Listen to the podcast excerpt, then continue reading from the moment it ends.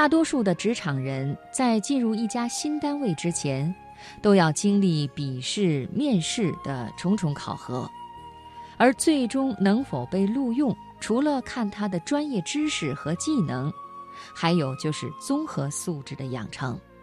接下来的职场分享，我就给朋友们讲一个小故事：没有等待电梯，看看你能不能从中获得一些启发。摘自《燕赵都市报》。我进入公司工作五年了，但有一件事一直令我迷惑不解，那就是公司当初为什么录用了我。说实话，当时公司招聘我，笔试、面试的成绩并不是很高，可是我还是幸运的被录取了。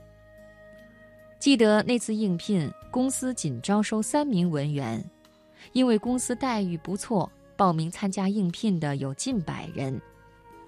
经过笔试，仅有五人进入面试环节。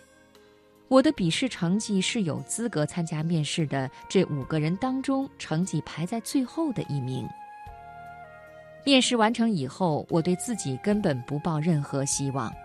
我是第一次参加面试，当时很是紧张，在回答提问的时候，竟然说话结结巴巴，词不达意。面试以后，我心灰意冷。到了第三天，我却意外地接到公司打来的电话，说我面试过关，并通知我前去公司报到上班。这飞来的喜讯让我不知所措，心想：和我一起参加面试的其他四个人，个个都是口齿伶俐、阅历丰富，他们都比我强，怎么偏偏却能够录用我呢？前不久，我去老总办公室送文件，看到老总正盯着电脑看楼道的电梯视频。我正要说话，老总扭过头对我嘘了一声，示意我不要说话。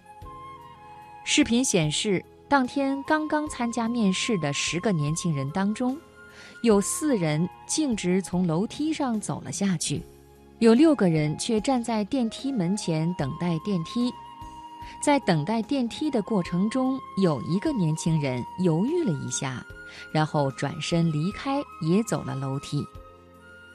视频看完后，老总拿出这十名参加面试的年轻人简历，逐一查看，最后选出五个交给我说：“通知这五个人面试过关，下周一可以进入公司报到上班。”我看了被老总录用的这五个年轻人的简历和成绩单，发现他们当中竟然有笔试和面试成绩排在倒数第一的。我不解地问：“经理，不录用的这五个年轻人当中，有笔试和面试成绩都排第一的呢？不用是不是有点可惜呀？”老总笑了笑说：“有什么可惜的？